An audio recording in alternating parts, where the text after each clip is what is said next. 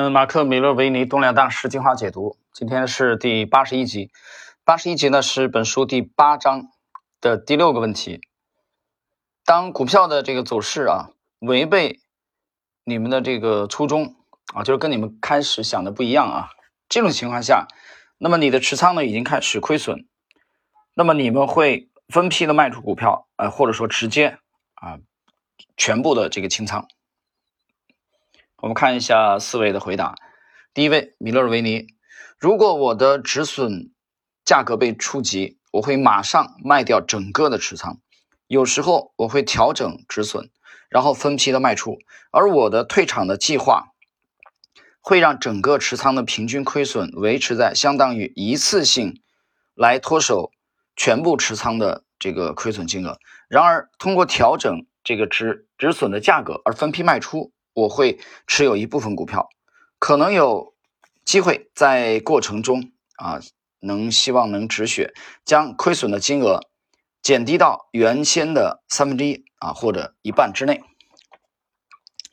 第二位，David Ryan，当股价跌破止损价，我通常会一次性卖出。最早的亏损通常就是你最好的亏损。保护筹码永远是你的第一目标。呃，这个我们看到了，这个就就这一次的回答啊。那么瑞恩在实际当中的止损比米勒尔维尼要更干脆一些啊。我们看第二位丹桑格，这取决于股票的流动性以及我买进的数量。在理想的世界，我希望能够在一瞬间卖掉所有的东西，瞬间结束整个持仓。但实际上，这种情况很少发生。如果成交量枯竭，价格像瀑布一样的啊飞流直下，我可以先卖出这个深度价内的这个买权，然后呢才开始卖出股票的持仓。因为我的卖单难免会进一步将股价往下压。我卖出股票且价格往下走的同时，这个买权的合约也会变得更便宜。这些买权的利润将补偿我分批出售股票的亏损。不过，我必须补充一个重点：针对流动性比较低的股票，也就是每日的成交量啊低于两百到三百万股的股票，我才会倾向于出售买权的策略。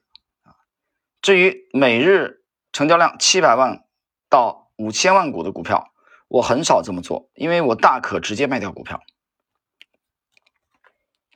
呃，张哥的意思啊，也就是说，它只有在特殊的情况下啊，可能主要是由于股票的流动性的问题的情况下，可能才会这个分批的卖出啊，因为他不想这样压低了以后卖的更低。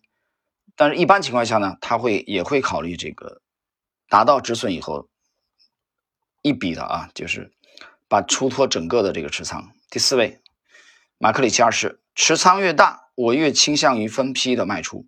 如果持仓规模不大，而价格跌破了原先设定的止损。我通常会直接了结啊，我的这个持仓。我知道只要市况改变，我大可以重新建立我的仓位。如果仓位规模较大，一旦价格走势违背我所预想的方向，我通常就会把那个持仓切成几块，分批卖掉。呃，这一集啊，这一集内容讲的非常清楚了啊，我觉得我们也没有过多的要解释的。啊，就是什么情况下啊，应该分批卖出啊？比如说持仓规模比较大啊，单三个人的观点。那比如说在特殊的情况下啊，在嗯持续的卖出可能会让自己整个的卖的特别低的情况下啊，考虑分批卖出，这三个的这个单三个的这个观点啊。那么也有比较干脆的啊，David 就一句话来描述他自己的，就只要破了止损就不用想了啊，直接出局，而且他认为那个止损就是最好的止损。啊，就快速的认错，不要拖泥带水啊，有侥幸心理。所以关于这个止损这个方面的呃情况呢，各位呢还是有体现出他们四位的这个个性来。呃，今天内容就解读到这里。